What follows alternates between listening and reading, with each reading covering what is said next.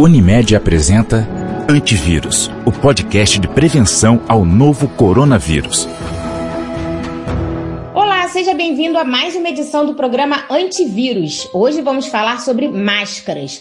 Por que usar, como fazer, onde usar, como lavar, como descartar. Resumindo, tudo o que você precisa saber.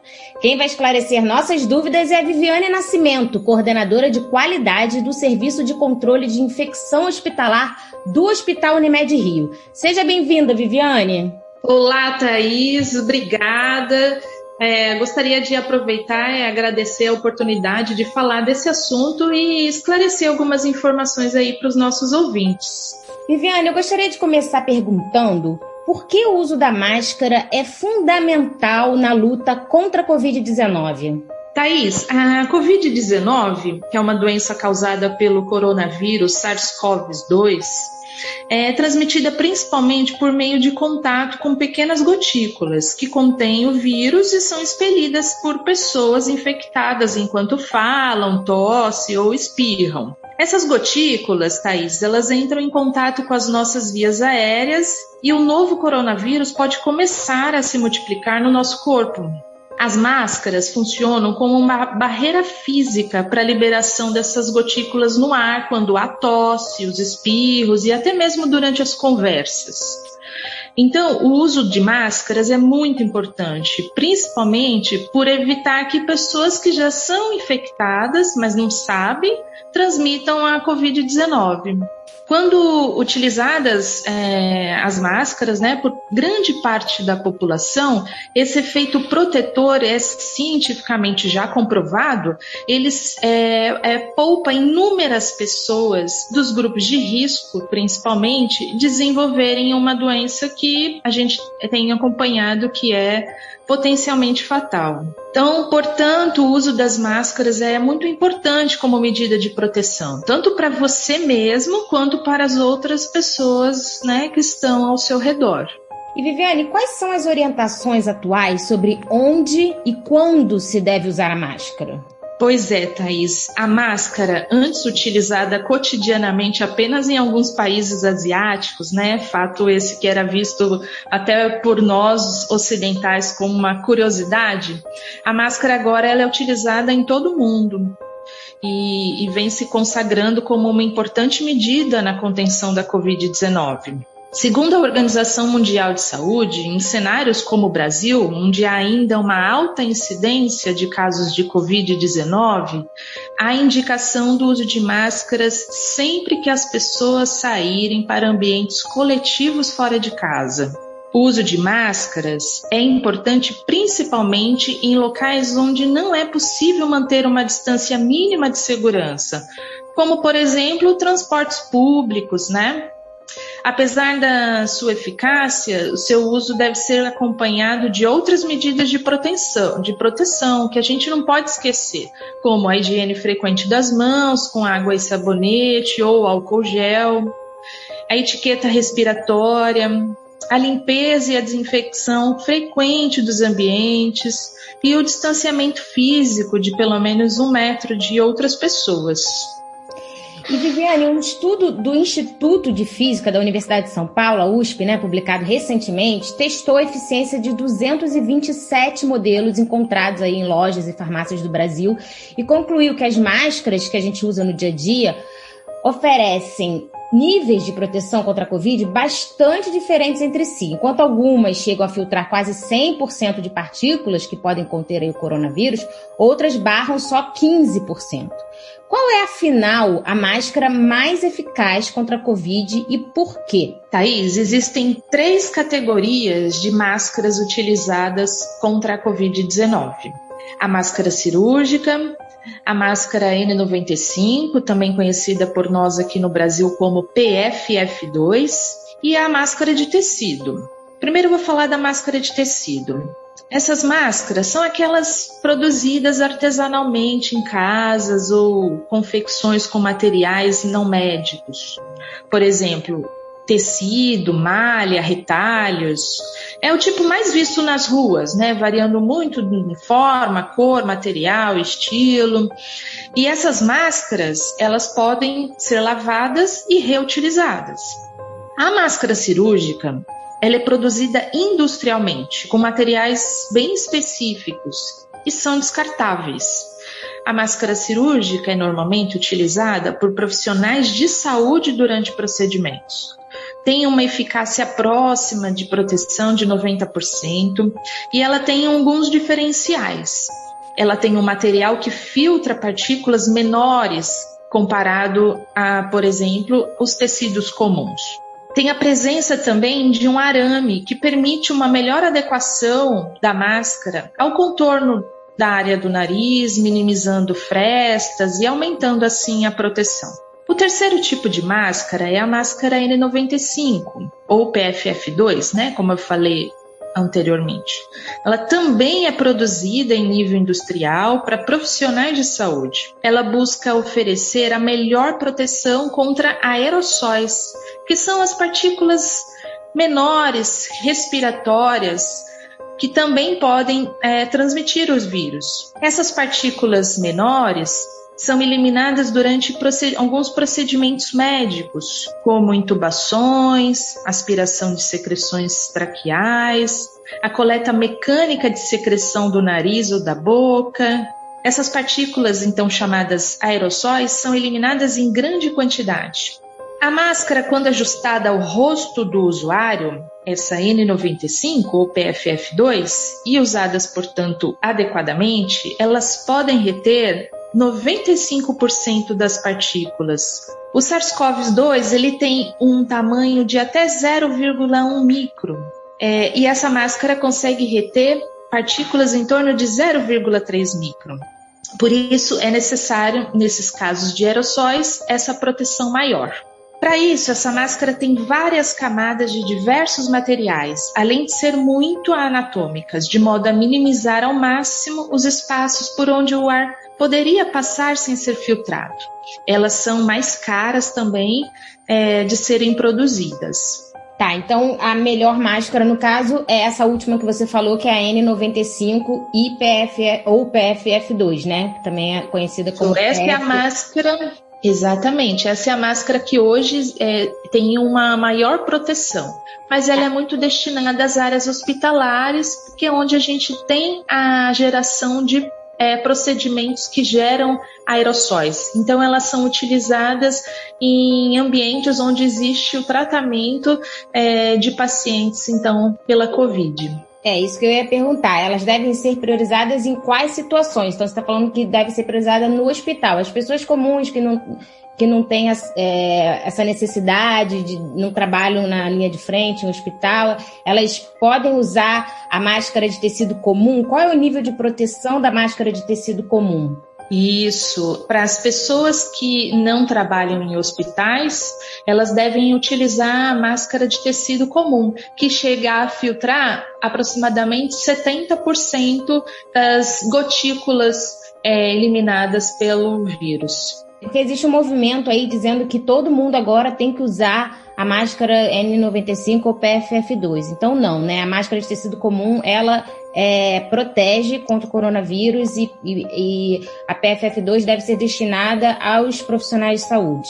Perfeito, Thaís. Essa é a, é a recomendação do Ministério da Saúde. Tá.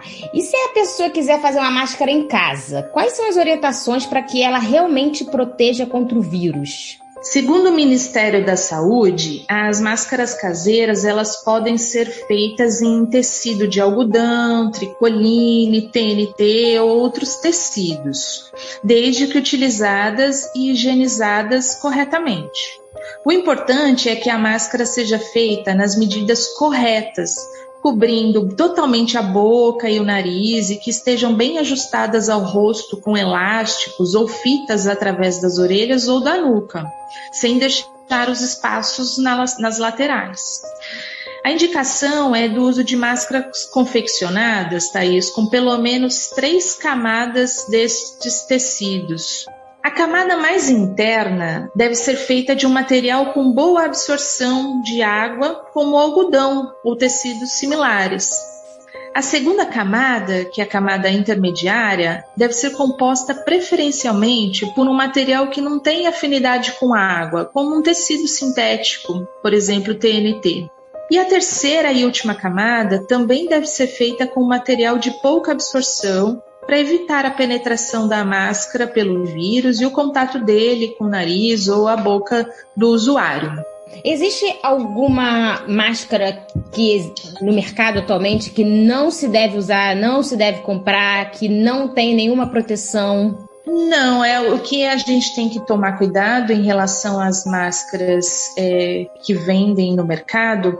Nós temos observado algumas máscaras que alguns locais dizem que a máscara é PFF2, mas na verdade não tem o selo do Imetro, né? Então, para que a gente tenha segurança, por exemplo, de quem deseja comprar uma máscara do modelo PFF2, essa que faz a proteção contra os aerossóis, tem que ter é, o selo do Imetro, senão você não tem a garantia da eficácia da máscara. Então é importante ficar de olho aí nesse selo, né? E como a máscara deve ser higienizada? Quais máscaras podem ser lavadas e quais devem ser descartadas após o uso?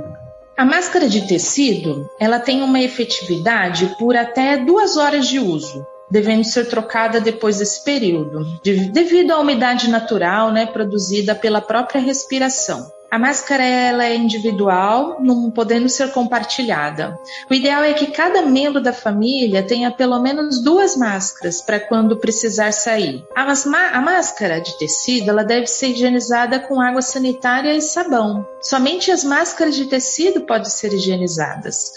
Os outros modelos, as máscaras cirúrgicas e a PFF2, elas devem ser descartadas após o uso. E aí, como é que deve ser essa lavagem? Tem alguma especificação? É, primeiro, a gente é, tem que ter um cuidado para remover a máscara do rosto, pegando sempre, é recomendável que pegue sempre pelo elástico ou laço da parte traseira, evitando tocar na parte da frente, né, que pode estar contaminada.